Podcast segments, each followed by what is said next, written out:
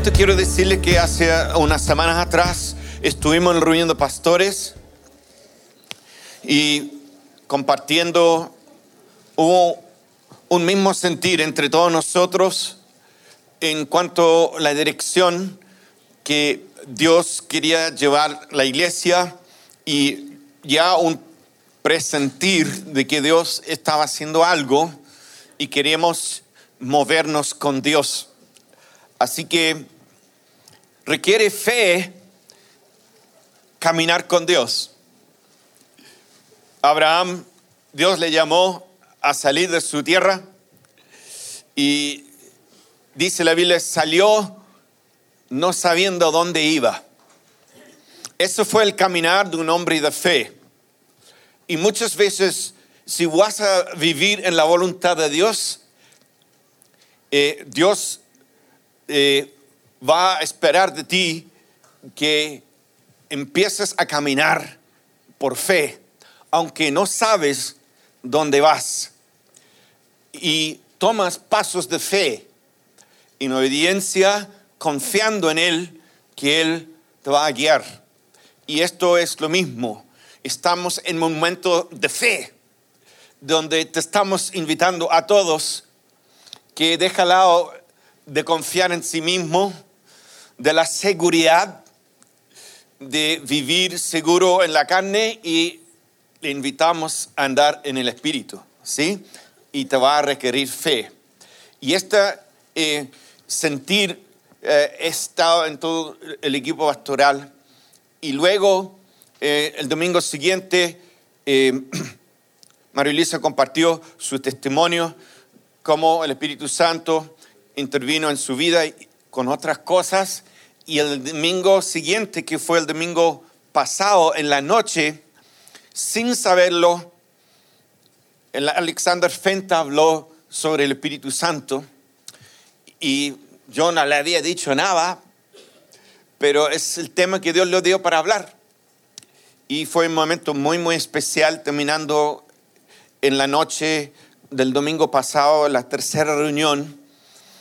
Eh, habló sobre el Espíritu Santo, él hizo una invitación y terminamos con una presencia de Dios muy preciosa, muy linda acá en este lugar. Entonces estamos en un tiempo de entrenamiento, también los alumnos del Agape 4 han sido instruidos acerca del reino de Dios, acerca del ministerio, acerca de los dones y cómo manifiestan los dones y han tenido ciertas prácticas de practicar los dones del Espíritu Santo y queremos que toda la iglesia, como dice el apóstol Pablo, no quiero que sean ignorantes con respecto a los dones del Espíritu Santo, ¿ok? Así que yo sé que varios de nosotros podría haber tenido una muy mala experiencia en el pasado. Haya experimentado extremos, abusos, manipulaciones, porque eso existe en la iglesia hoy en día y puede que tú tienes mucho temor.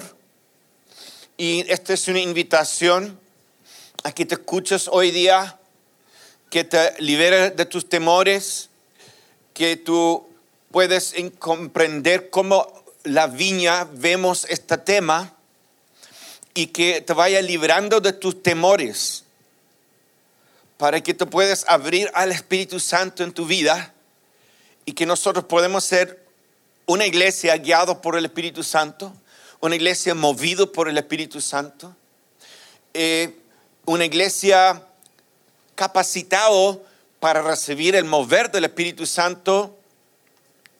Y cuando Dios hace cosas extrañas, saber sabiamente manejar esas cosas y no asustar, no ir a los extremos que dañan y ser pastoreado en lo que es el mover del Espíritu Santo. Una iglesia maduro es capaz de ser eso. Y nosotros queremos viajar hacia allá, ¿ok? Así que, bienvenido Espíritu Santo. ¿Lo puedes decir conmigo? Bienvenido al Espíritu Santo. Bueno, primero vamos a decir, ¿qué es el Espíritu Santo? Um, a lo mejor a algunos no le queda claro y es necesario simplemente explicarlo para que si tienen temor o algunas doctrinas raras, puedan ir alineando con lo que dice la Biblia. ¿Qué es el Espíritu Santo? El Espíritu Santo aparece en un documento que se llama el Credo de los Apóstoles. ¿Ya? El Credo de los Apóstoles fue escrito en el 325 después de Cristo, donde definieron la doctrina cristiana con un escrito. Y en ese escrito dice lo siguiente, creo en Dios Padre Todopoderoso, creo en el eh, eh, creador del cielo y de la tierra, creo en Jesucristo, su único Hijo, nuestro Señor, y creo, más abajito dice, y creo en el Espíritu Santo.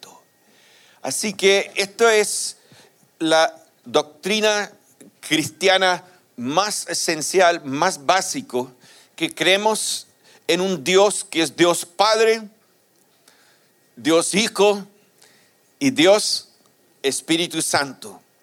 Y ellos son coeternos, es decir, existen juntos, coexisten por la eternidad. ¿Ok? Y tienen la misma naturaleza. Yo sé que en algún momento este puede no eh, funcionar con tu matemática, porque la matemática dice una más una más uno son tres. Pero esta no es matemática, esto es Dios. Y cuando tú tratas con Dios, eh, tú vas a dar cuenta que Dios tiene una faceta, no sé si el término es mística, ¿es correcto? ¿No, ¿Místico o mística? Místico. Ok. Dios tiene una faceta místico, mística. ¿Por qué me dijeron místico? Mística, que tú nunca vas a saber el todo del Dios. Y siempre va a haber parte de Dios que los hombres no pueden definir y no lo pueden describir. Y es muy importante porque el orgullo del hombre quiera definir y dejar claro todo para sí. Pero si tú intentas hacer eso, vas a caer en error, porque nunca vas a lograr hacer eso con Dios.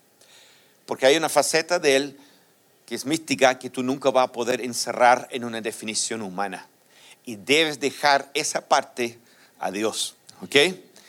Ahora, el Espíritu Santo simplemente es entonces lo siguiente, el Espíritu Santo es Dios.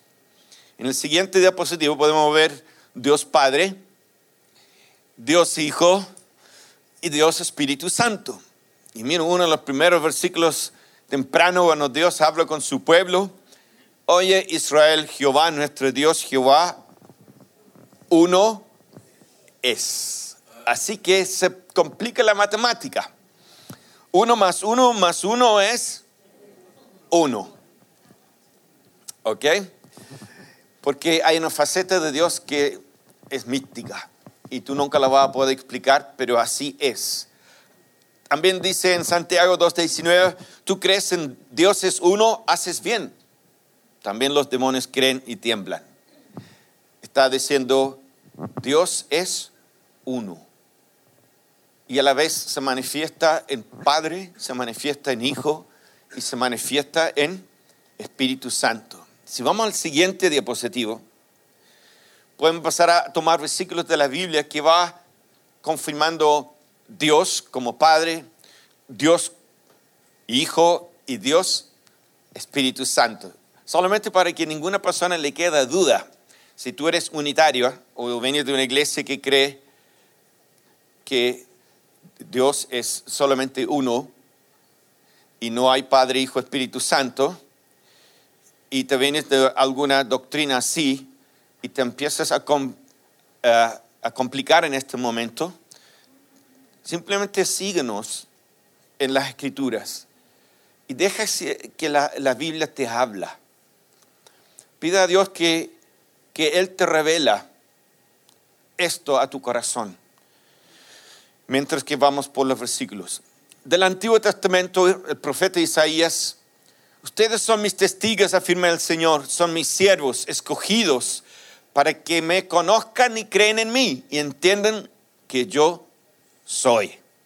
Antes de mí no hubo ningún otro Dios, ni habrá ningún después de mí. Y dice, yo, yo soy el Señor. Fuera de mí no hay ningún otro Salvador. No hubo figura de hijo y no hubo figura evidente del Espíritu Santo en el Antiguo Testamento. Aunque el Espíritu Santo se movía, el Hijo estaba presente y el Padre. ¿Y cómo podemos saber esto? En la creación Dios dijo, hagamos el hombre a nuestra imagen y semejanza. Había más de ahí, más de uno en el principio ahí junto, ¿cierto?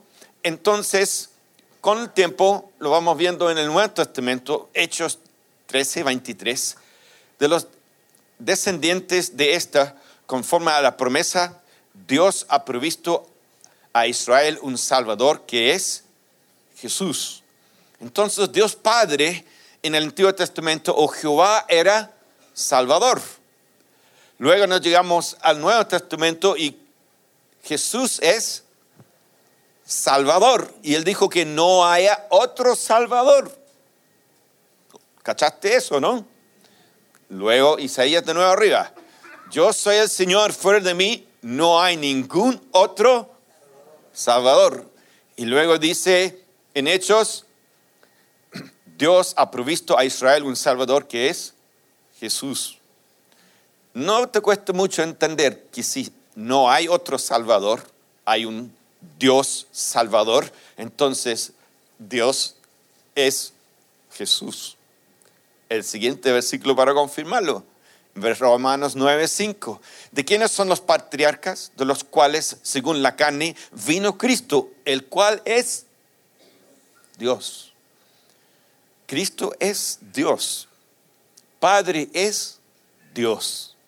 Luego, y el Espíritu de Dios me ha creado, me infunde vida el alito del Todopoderoso. El Espíritu Santo también es Dios. Pero dame un par de versículos más para que si te queda duda, le podemos aclarar. En el Nuevo Testamento, en el libro de los Hechos, vemos una instancia donde eh, Ananías tenía dinero, lo vendió sus propiedades y le iban a entregar a los apóstoles, pero guardó dinero por sí mismo. Y en esta instancia se encuentra con Pedro. Y dices, Ananías le reclamó Pedro, ¿cómo es posible que Satanás haya llenado tu corazón porque le mintieras al Espíritu Santo y te quedaras con parte del dinero que recibiste por el terreno? Entonces, le confronta por haber mentido al Espíritu Santo. Y luego le dice, ¿acaso no era tuyo antes de venderlo y una vez vendido no estaba el dinero en tu poder? ¿Cómo se te ocurrió hacer esto? No has mentido a los hombres, sino a... ¿A qué Dios? Dios, Espíritu Santo. La Biblia es demasiado clara. Yo tengo unos poquitos versículos nada más para afirmar con absoluta claridad que primeramente en esta iglesia nosotros creemos en un Dios Padre, Dios Hijo, Dios Espíritu Santo. Creemos en la Trinidad y creemos que el Espíritu Santo es lo que te voy a mostrar ahora. Luego dice, ahora viene el Señor, es el Espíritu. ¿Y dónde está el Espíritu del Señor? Allí hay libertad. El Señor es el Espíritu. ¿Qué decía arriba en, delante en Isaías? el Señor. Yo soy, el yo soy el Señor. Y ahora dice el Espíritu, el Señor. Dios Padre, Dios Hijo, Dios Espíritu Santo. Luego, en segundo, eh, Isaías 43 dice, ¿quién guió el Espíritu del Señor o como consejero suyo lo enseñó.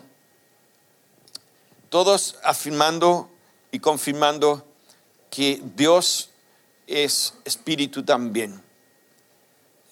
Y ahora, si sabemos que es Dios Padre, es Dios Hijo, Dios Espíritu Santo, sabemos que Dios es una persona. Tú sabes que Dios es persona, ¿no?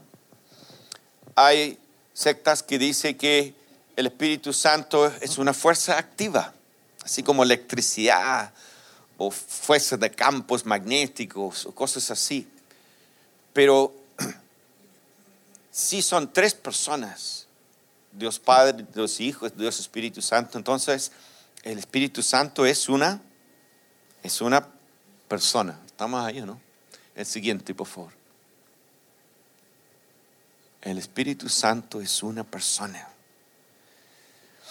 Lo muy precioso que lo vamos a ir viendo en un momentito es este concepto que Dios estaba con su pueblo. Y donde iba su pueblo, Dios iba con ellos. Así que la presencia de Dios estaba con el pueblo. Y cuando Dios hace el nuevo pacto, Él empieza a hacer algo tremendo, algo nuevo. Y cuando los profetas empiezan a profetizar que se iba a acercar el reino de Dios, y empiezan a profetizar en las profecías de los profetas, anunciando que va a venir un nuevo tiempo. Y todo lo que haya sucedido en el pasado será eclipsado, es decir, será sobrepasado completamente en este nuevo mover de Dios. Él va a sobrepasar lo que ha hecho en toda la historia hacia atrás. Y los profetas empiezan a anunciar esto, ¿ya? Pero para después tomarlo y continuar con el hilo, el Espíritu Santo es la tercera persona de la Trinidad.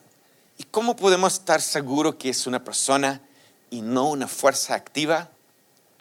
No vamos a leer todos estos versículos, te animo que las notas, pero vamos a ver que el Espíritu Santo tiene características de una persona.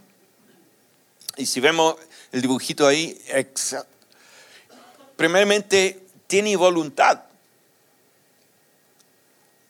Una fuerza activa, un campo magnético, la electricidad no tiene voluntad, es solamente una fuerza.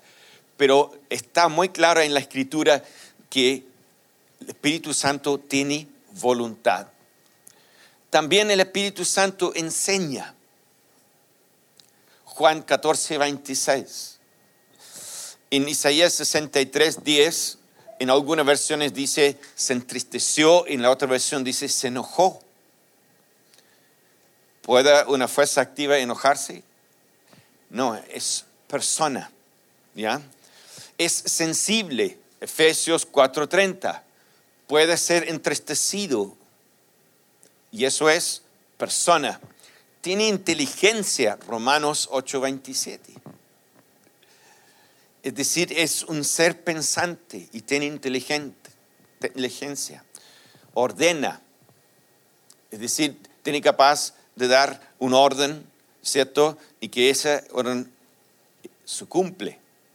Puedo hablar a los seres humanos, a nosotros, y decirnos lo que tenemos que hacer también puede consolar. Es uno de los puntos más fuertes que cuando discuto con los testigos de Jehová, y le animo que lo, siempre lo haces de la forma más amorosa porque puede que no ganes el argumento, pero los ganas con amor. Eh, siempre le digo, ¿cómo puede una fuerza activa consolar? Si aún nosotros como personas nos cuesta consolar personas. ¿Cómo puede una fuerza activa consolar? Es necesario una persona para consolar, ¿cierto? Qué hermoso es entender que Dios es una persona, que es Dios Padre, que es Dios Hijo, es Dios Espíritu Santo. Pero Dios prometió en estos tiempos empezaron a nacer profecías acerca de lo que Dios iba a hacer. Profecías que no fueron muy comprendidas antiguamente por el pueblo de Israel, pero Dios enunció, haré una cosa nueva. Esto va a sobrepasar todo lo anterior que ustedes han visto y que ustedes han experimentado. Va a sobrepasar todo eso. Así que nos enganchamos en lo que se llama la promesa del Padre.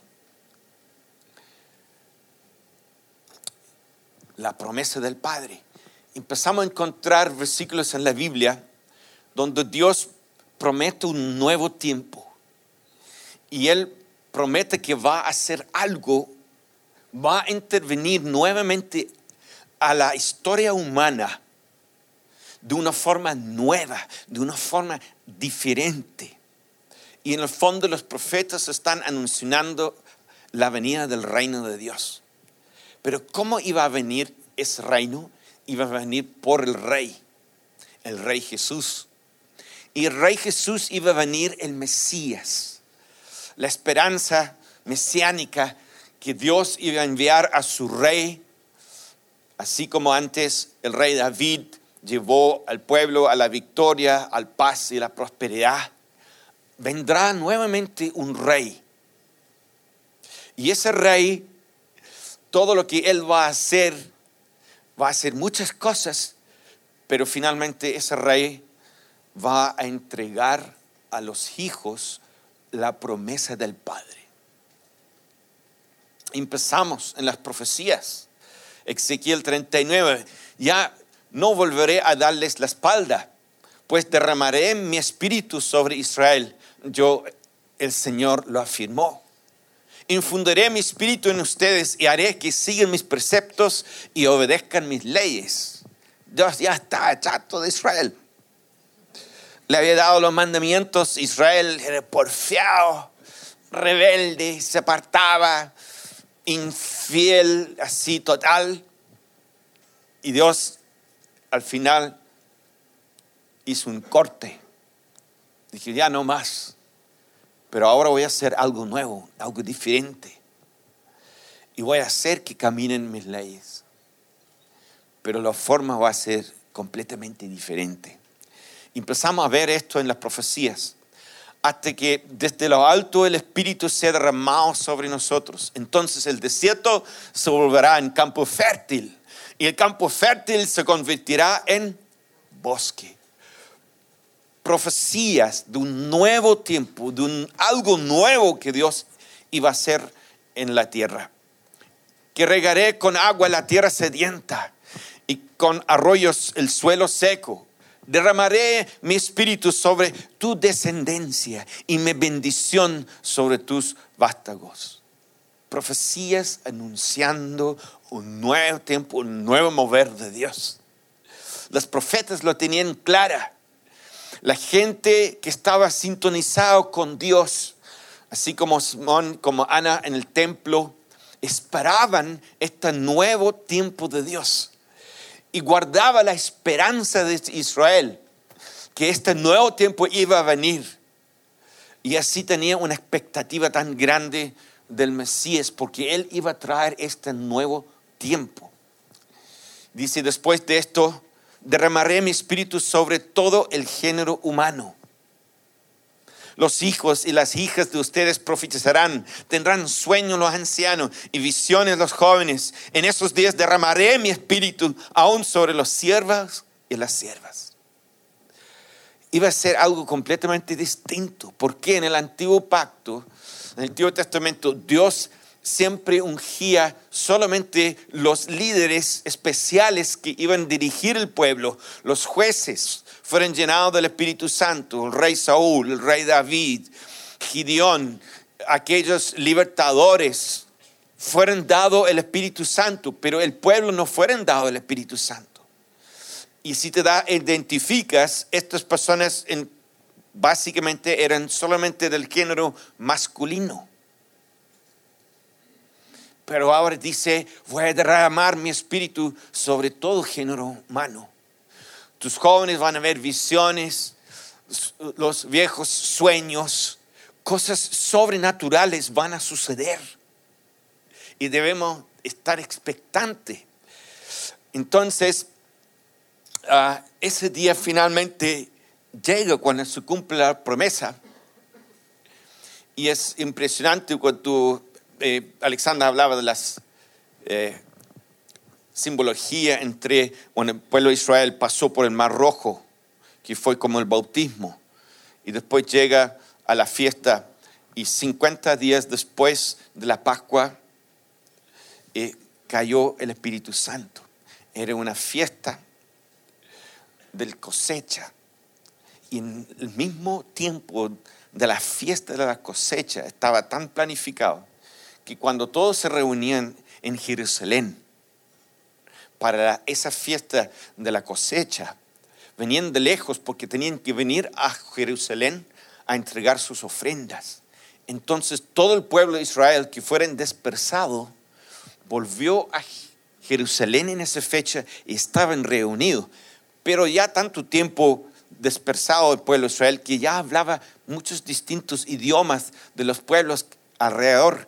Cuando llegaran esa fecha de la fiesta de la cosecha, el Pentecostés, que quiere decir 50 días después de la Pascua, eso era el momento que Dios escogió en la historia para derramar su Espíritu Santo y cumplir la profecía de Joel y todas las demás profecías acerca del Espíritu Santo. Y cayó, cayó el Espíritu Santo. Cuando llegó el día de Pentecostés estaban todos juntos en el mismo lugar. De repente vino del cielo un ruido como la de un violenta ráfaga de viento y llenó todas las casas donde estaban reunidos. Los apóstoles habían hablado con Jesús, le habían preguntado, Jesús, ¿cuándo vas a restaurar el reino? Y él los dijo, no es para ustedes saber de los tiempos, pero quédate en Jerusalén y espera espera. Porque no salga de Jerusalén hasta que haya venido sobre vosotros el poder del Espíritu Santo.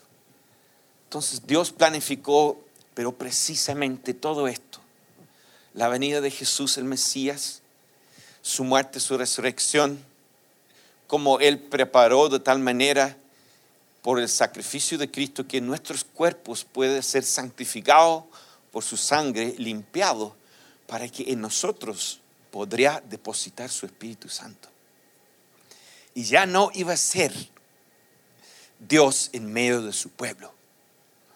Ahora iba a ser Dios en su pueblo. Ya no más Dios en medio de su pueblo, sino Dios en nosotros. Y esto era algo revolucionario para que todo el pueblo recibiera el Espíritu Santo y que Dios habitara en cada uno de sus hijos era algo completamente revolucionario. Era este nuevo tiempo que había estado profetizado por años. Ya se acercó el tiempo, ya era. Y el Espíritu Santo cayó en ese aposento alto, así con lenguas de fuego. Y dice, se le aparecieron entonces unas lenguas como de fuego que se repartieron y se posaron sobre cada uno de ellos. Y todos fueron llenos del Espíritu Santo y comenzaron a hablar en diferentes lenguas según el Espíritu les concedía expresarse. Una intervención sobrenatural de parte de Dios depositando su Espíritu en cada uno de ellos. Había llegado el tiempo, un tiempo nuevo, un tiempo emocionante. Las cosas empezaron a pasar Pedro se paró y predicó y tres mil personas se convirtieron. Empezaron a reunirse en las casas, empezaron a suceder milagros. Nadie sabía qué es lo que estaba pasando. Pensaba que la gente eran borrachos. Era el nuevo tiempo había llegado. La nueva era de Dios, del Espíritu de Dios había llegado. Y el pueblo de Dios estaba recibiendo el regalo prometido por años por las profetas estaban recibiendo el regalo más grande que el ser humano puede recibir. Estaban recibiendo el Espíritu Santo en ellos. glorioso lo que Dios estaba haciendo. Y Jesús les dijo a sus discípulos, pero les digo la verdad, les, les conviene que me vaya, porque si no lo hago, el consolador no vendrá a ustedes. En cambio, si me voy, se le enviará a ustedes. Cuando Juan un Bautista eh, vio a Jesús y dijo, yo lo bauticé con agua, pero viene uno después que les va a bautizar con el Espíritu Santo y con fuego. Señalando que Jesús iba a ser el medio por lo cual el Espíritu Santo iba a ser dado a la raza humana. Jesús es el que logró en la cruz la redención, el perdón de pecados, ¿cierto? Y eso permitió que nosotros pudimos llegar a ser templos. Templos limpios, en donde Dios podía ahora depositar su Espíritu Santo porque nos había limpiado por el sacrificio de Jesús y ahora podía depositar en nosotros el tesoro más grande. Yo me acuerdo cuando yo me convertí, empecé a darme cuenta que tenía Jesús dentro de mí. Quería ir a contar todo el mundo, decirles, he descubierto el secreto de la vida tengo en mí el tesoro más grande del mundo. Fue una cosa revolucionaria. Yo estaba en la universidad, cuarto año, estudiando arquitectura, cuando mi compañero de la universidad, habían algunos cristianos y ellos me empezaron a hablar. Me invitaron un día a una sala, tocaron la guitarra hablaran de la Biblia y eso me dio un poquito más de confianza porque venían de una iglesia que se llamaba Los Bautistas Felices. Era una iglesia de bautistas renovados y como eran así más abiertos al Espíritu Santo, les dieron el nombre los Bautistas Felices. ¿Cómo serán los otros bautistas entonces? Entonces, ellos, yo lo tenía un poco de desconfianza porque también se hablaba un poco de prosperidad en esas iglesias. Entonces yo la tenía así como entre, las cejas, ¿cómo se dice? Ceja y ceja. La estaba, la estaba cachando, le estaba filtrando, le estaba sapeando. ¿bien? Entonces, ellos en la universidad me invitaron a la sala, fue a la sala y vi que no hicieron nada raro, pero terminó el tiempo y me dijeron, ¿Y tú?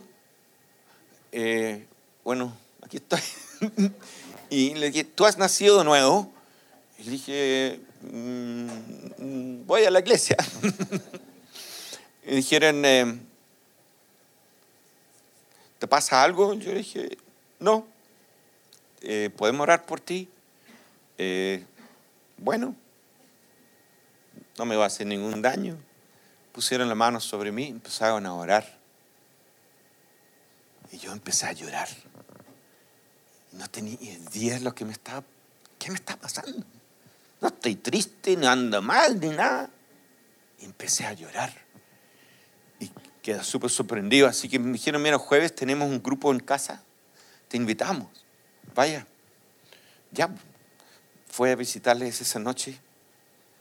Me senté en el sillón, en el, en el living, y ellos cantaron algunas canciones alguien explicó algo de la Biblia y luego pusieron una persona en medio, en una silla, y empezaron a orar por esa persona.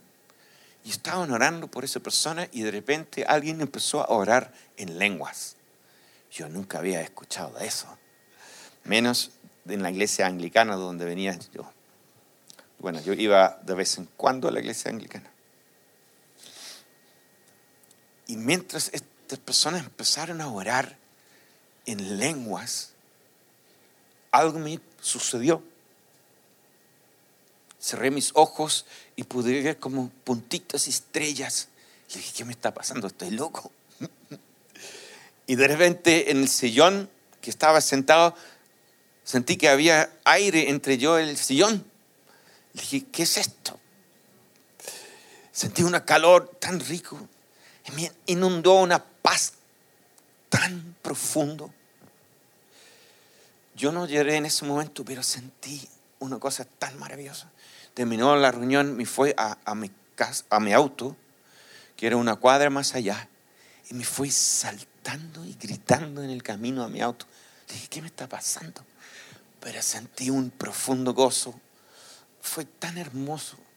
No entendía lo que me estaba pasando. El día siguiente me encuentro con uno de ellos en la universidad y me dice, eh, ¿quieres recibir el Espíritu Santo?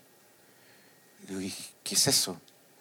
Y me llevó una salita, los dos solos nada más, tomó la Biblia y fue versículo por versículo a través de todo el libro de Hechos, explicando, mira, ellos reciben el Espíritu Santo, hablaron en lenguas. Aquí reciben el Espíritu Santo, profetizaron. Aquí reciben el Espíritu Santo, hablaron en lenguas. Aquí Pedro estaba predicando, cayó el Espíritu Santo sobre ellos. Aquí pusieron las manos sobre ellos y recibieron el Espíritu Santo. Y ese tema nunca se hablaba en la iglesia anglicana. Menos que podía ser real y que yo podía recibir eso. Y mientras él leía la Biblia, de repente, clic, no es un libro histórico. Eso puede pasar hoy día. Eso me puede pasarme a mí.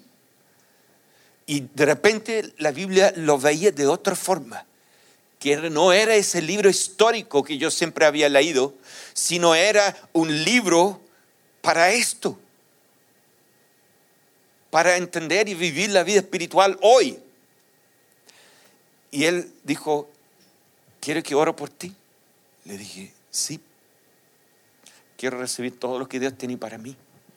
Puso su mano sobre mi cabeza y oró me explicó lo que eran las lenguas, lo que era hablar en lenguas, y me explicó cómo es que tu mente no entiende nada, y no es que Dios te va a tomar la lengua y te la va a mover, sino que eh, como tú tienes que mover la, la boca y Él te va a dar para hablar.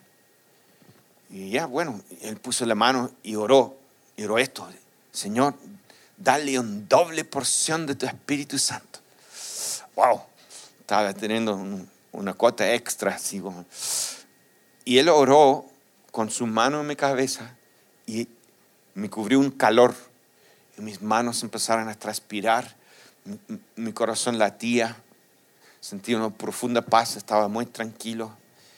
Y él empezó a orar en lenguas.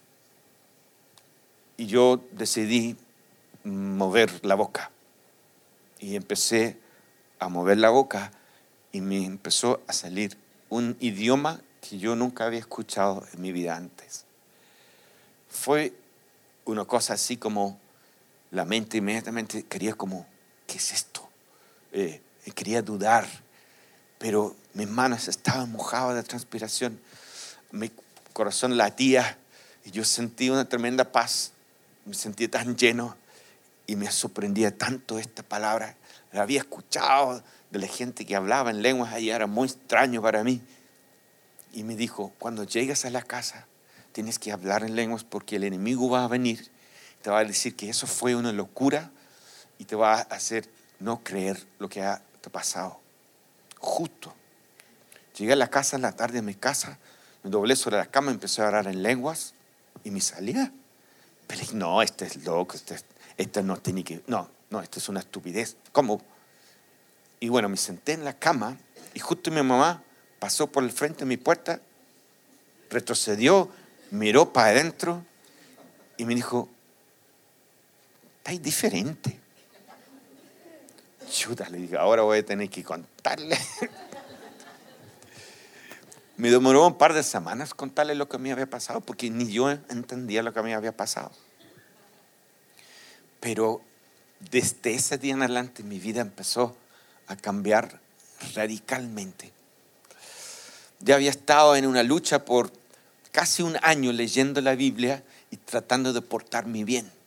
Me prometí a mí mismo que no iba a, contar un chiste cochino en la universidad. Me prometí a mí mismo 20 veces que no iba a, decir un carabato. Todas las noches fracasado, todas las noches fracasado. en ese día me empezó a caer, me empezó a caer las cosas malas de mi vida como hojas secas que me caían. Era un cambio total. El domingo siguiente volví a la iglesia anglicana. El, el reverendo terminó su mensaje y dice, ¿y alguien quiere compartir algo? Y ¡pum! Estaba parado y estaba hablando. Y yo de repente, como estaba mirando a mí mismo, y yo no sabía lo que estaba pasando, y yo empecé a hablar y contar y hablar y contar. Y al final me quedé y me senté, y toda la gente se empezaron a acercarme y decir, ¡ay, qué lindo! ¿Qué está aquí? que Ahora tienen que entender, en esa iglesia anglicana, la mayoría de las personas no están convertidos. Ellos van de forma religiosa a la iglesia. Pero bueno, yo me paré y empecé a hablar así, no lo podían creer y yo tampoco. Pero así fue mi experiencia de recibir el Espíritu Santo, fue transformador en mi vida y no fue años después cuando llegué a la primera conferencia de la viña, que en 1995 y John Wimber estaba aún con vida y fuimos a la Viña Laheim, donde era su iglesia local, su, ese lugar donde le conté la otra vez, donde está esta imagen de Jesús lavando los pies de Pedro. Y la conferencia se trataba del título ¿A dónde está dirigido el poder? ¿A dónde está dirigido el poder? Así se llamaba la conferencia. Y él invitó autoridades, importantes predicadores del sector iglesia evangélica tradicional y citó personas importantes, autoridades, predicadores del sector pentecostal. Y los hizo juntarse en la conferencia para mostrar el mundo pentecostal y para mostrar el mundo evangélico tradicional. Porque esto era donde él sentía que tenía que estar dirigido el movimiento de la viña con una teología evangélica ortodoxa, pero abierto al poder del Espíritu Santo. Y justo esa conferencia era eso. Y estoy en la conferencia y un hombre que se llama Sinon, eh, Vinson, eh, perdón, Vinson Sinan, lo puedes buscar. Él es un hombre que ha escrito muchos libros, una autoridad en el mundo pentecostal. Y él dio su exposición en unas grandes pantallas que había y puso una gráfica. Y subió la gráfica y mostraba las denominaciones cristianos que estaban abiertos al Espíritu Santo y a las dones, y las denominaciones cristianas que no estaban abiertos a la manifestación del Espíritu Santo y a los dones. Y mostró la diferencia en el crecimiento en las denominaciones. Yo me caí de espalda. Cómo las iglesias abiertas al poder del Espíritu Santo han crecido, se han multiplicado, han hecho misiones mundiales, han pasado lejos todos los demás, otras denominaciones no han abierto el Espíritu Santo. Fue un mensaje tan poderoso para mí, aunque fue muy sencillo. Y yo dije a mí mismo, Nunca se te olvide de mí a mantener donde tú estás pastoreando. Mantenga la iglesia abierta al Espíritu Santo. Porque esto no se trata de ejército ni de espada, ni trata de fuerza, sino se trata del Espíritu Santo. Es el Espíritu Santo que hace todas las cosas. No sé si está ahí eso. Todo empieza a suceder cuando el Espíritu empieza a mover. Todo empieza a suceder cuando el Espíritu Santo empieza a mover. Quiero leer un pequeño escrito a veces que está en negro, que definiciones que la viña como movimiento iglesias han escrito, que son guías, son muy, tan útil cuando uno trata de explicar a la gente qué es la viña y cómo es, somos en la viña. Y dice, pero les digo la verdad, les conviene que me vaya ah, perdón, más bajito. En la viña creemos que de la misma manera el Espíritu Santo reparte dones hoy en día entre nosotros, su iglesia. Estos dones de sanidad, profecía, hablar en lenguas, milagros y muchos otros dones nos capacitan para experimentar la presencia de Dios de manera personal y colectiva. Estos dones nos capacitan para ministrar al mundo que nos rodea con el poder de Dios. Me encanta, me encanta la viña por esta razón. Mira, el siguiente diapositivo puedes ver los dones del Espíritu Santo. Siguiente, por favor. Y dice la Biblia, empeñese en seguir el amor y ambiciona los dones espirituales, sobre todo el de profecía.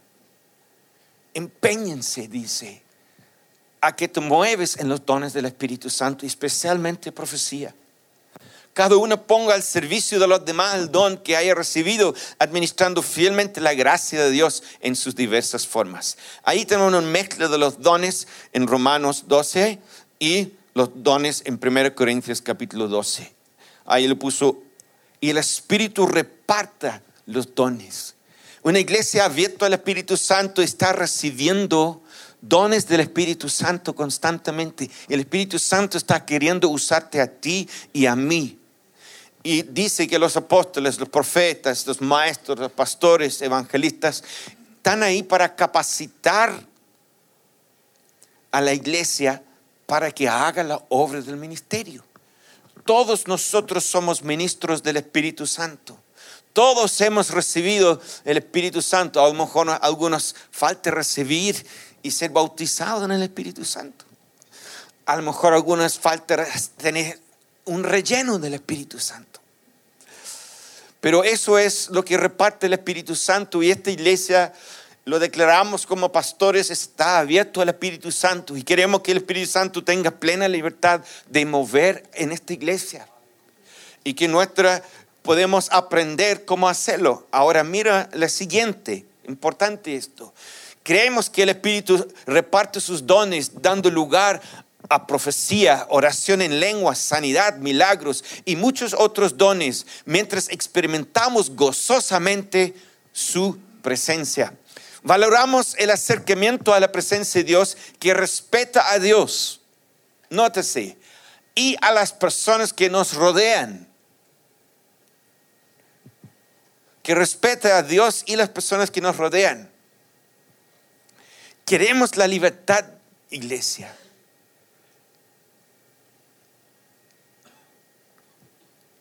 Evitamos caer en exageraciones y otros esfuerzos para manipular la presencia de Dios.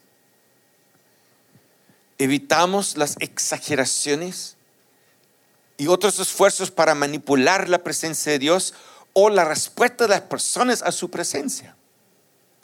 Queremos que el Espíritu Santo se mueve sin que nosotros manipulamos desde el parte del liderazgo o está haciendo sentir que la gente tiene que sentir algo o tiene que pasar algo, que sea libre de manipulación de todos lados.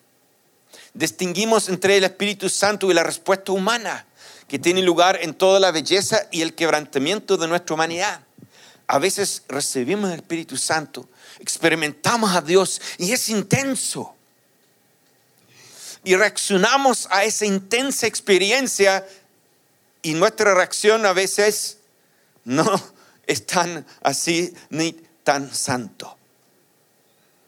Y algunos dicen, pero eso no puede ser el Espíritu Santo, porque mira, puede que esa persona en ese momento al experimentar a Dios, su humanidad estremecido por experimentar a Dios, se le salió de la línea de nuestro eh, modelo de comportamiento. Pero no debemos asustar de estas cosas porque lo vamos a pastorear siempre. Por eso están los pastores. Pero tampoco podemos crear un ambiente de miedo y susto o que nadie va a atreverse. Entonces, iglesia, tenemos que madurar como iglesia. Estar abierto al Espíritu Santo. Saber que algunas personas recibiendo no van a saber tal bien cómo reaccionar, pero están experimentando a Dios. No sea tan cuadrado. Porque Dios no es cuadrado. Y Él puede salir de tu cuadro. Así que tranquilo, vamos a pastorear esto, vamos a corregir esto, vamos a guiar esto, pero vamos a estar abiertos al Espíritu Santo. Dice, también creemos que al experimentar su presencia por medio de Cristo y por el Espíritu, llegamos a ser más plenamente humanos y mejores reflejos de la imagen de Dios en el cual fuimos criados. Así que tengan cuidado de su manera de vivir. No viven como necios, sino como sabios, aprovechando al máximo cada momento oportuno para que los días, eh, porque los días son malos. Por tanto, no sean insensatos, sino entienden cuál es la voluntad del Señor. No se emborrachen con vino que lleva el desenfreno. Al contrario, sean llenos del Espíritu. Es el anhelo y debe ser el anhelo de nuestros corazones estar llenos del Espíritu Santo. En la viña decimos, la razón es que en la viña estamos aprendiendo lo que el cuerpo de Cristo ha tenido que aprender una y otra vez a lo largo de la historia, que con el poder del Espíritu Santo trabajando en nosotros, podemos hacer las obras de Jesús. Podemos unirnos a Él para llevar el reino de Dios hasta los confines de la tierra.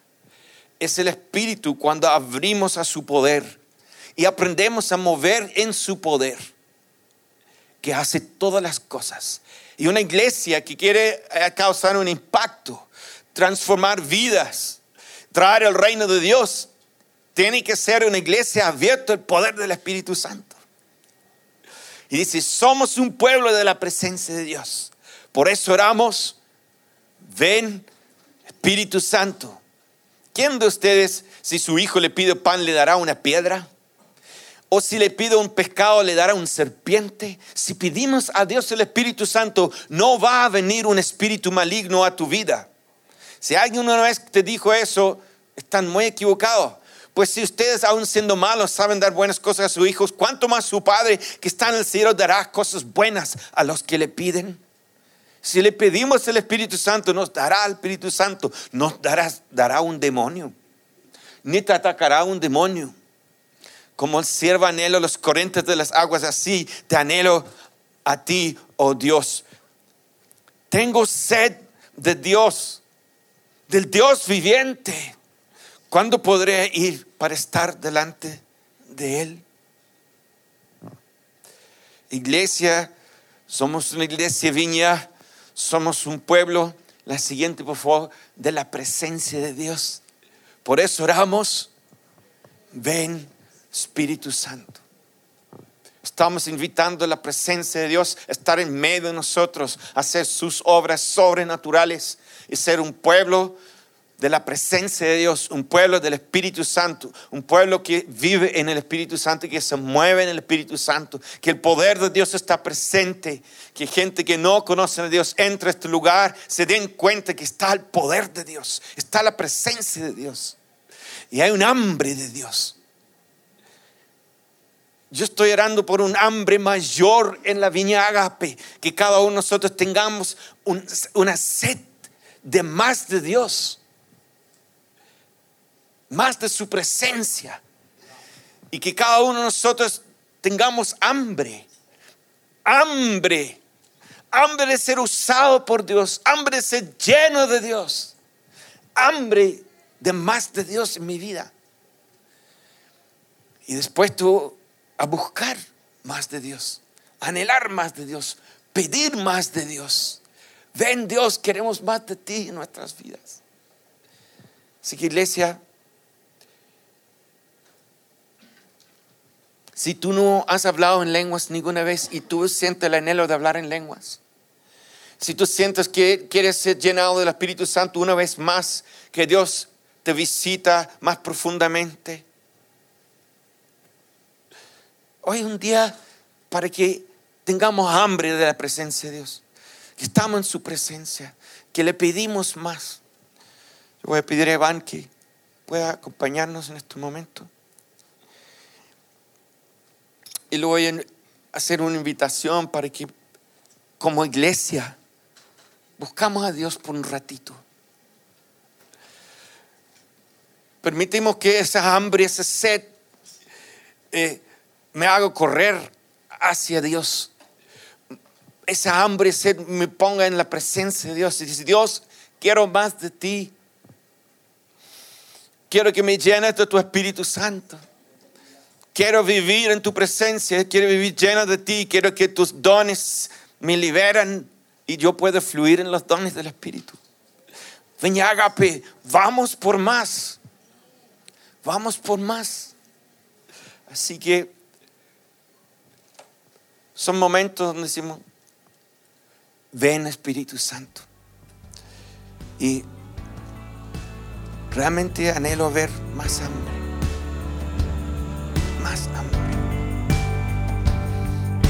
Más hambre. Así que le invito a que se pongan